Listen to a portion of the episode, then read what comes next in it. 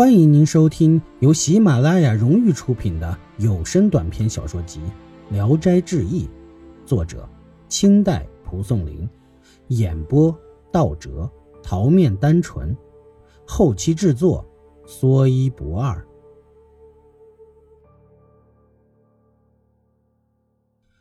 别无他法，周深只好叫仆人备了马，主仆二人前去崂山找陈深。走了好几天，才到了崂山。周深骑马走得快，仆人在后面一时没有跟上来，他就坐在树下休息。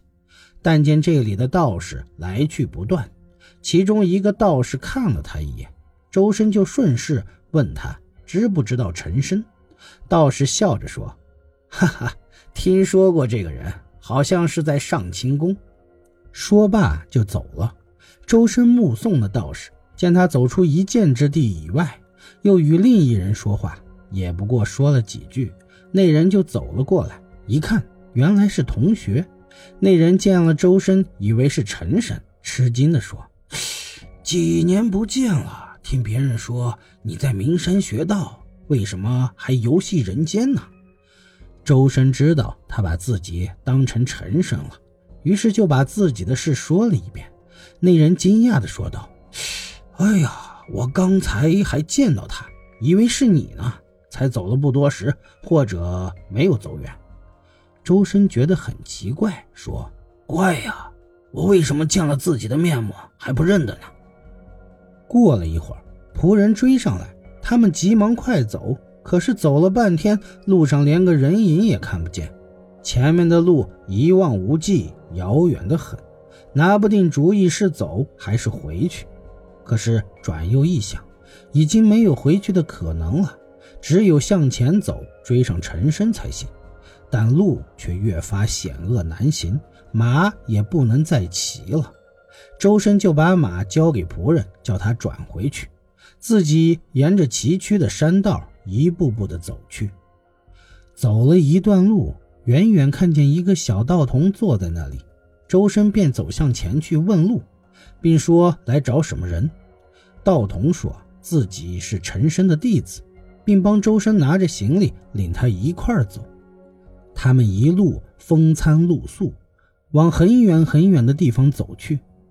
走了三天三夜，才到了一个地方，但这里又不是世上传说的上清宫。当时是十月天气，可山路两边却山花烂漫，一点儿都不像是初冬。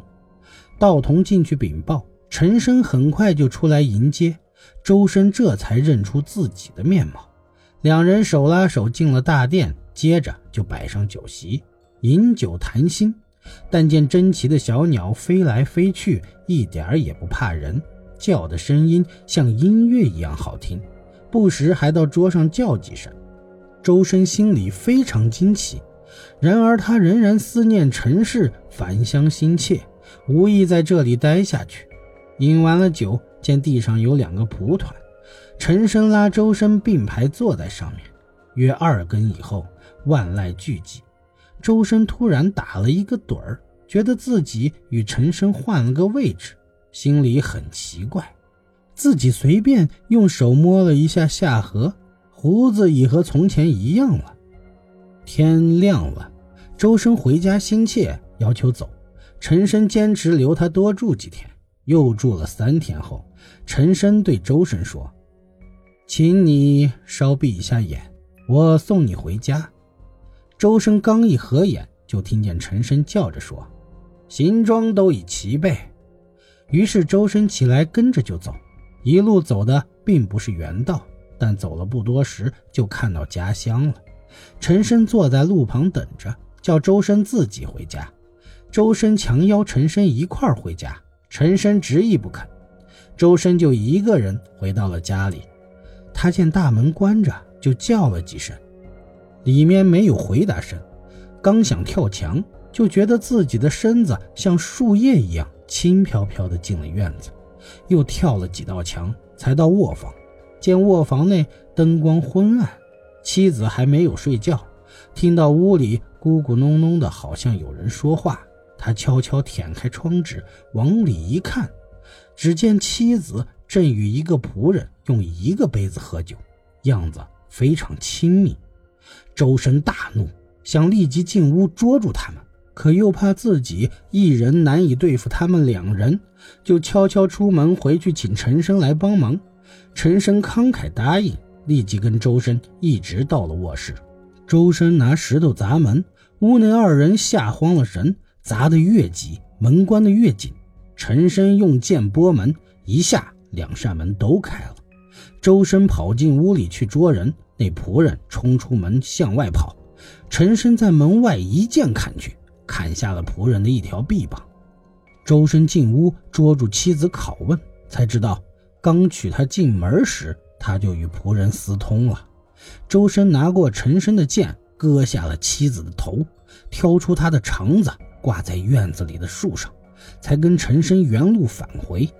周深忽然一觉醒来，原来身子还在床上，惊异地说：“怪梦七长八短，真使人怕死了。”陈深一旁笑着说：“是梦，兄却以为是真；而真，兄却以为是梦。”周深不明白是什么道理，就问陈深。陈深拿出剑来给他看，剑上的血迹仍在。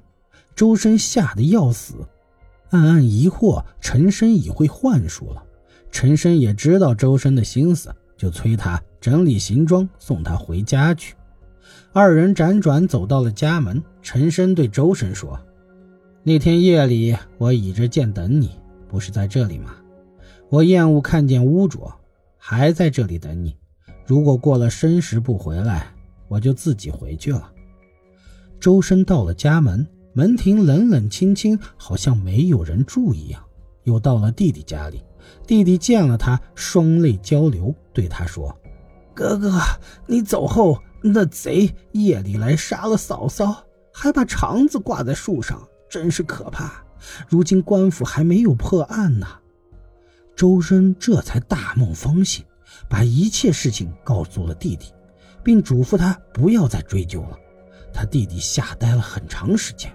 周深问起孩子，弟弟叫奶妈抱来。周深看了看，说：“这孩子是咱家的后代，请你好好照看。为兄要告辞人世了。”说罢起身就走。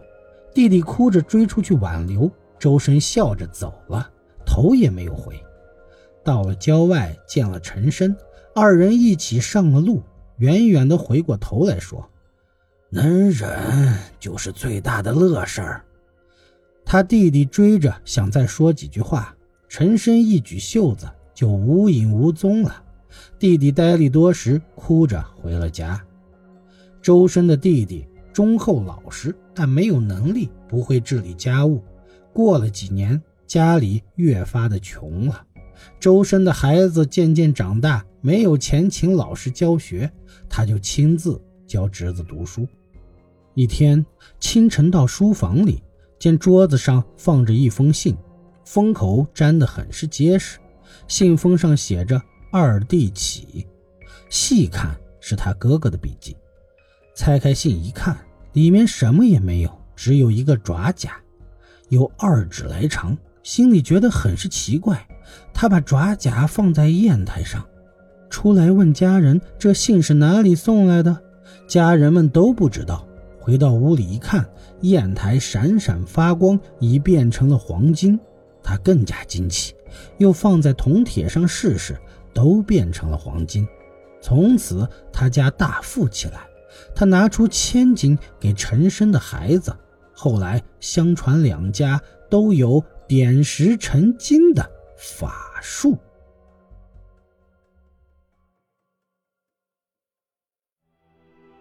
本集演播到此结束，谢谢您的收听，喜欢请点赞、评论、订阅一下，谢谢支持。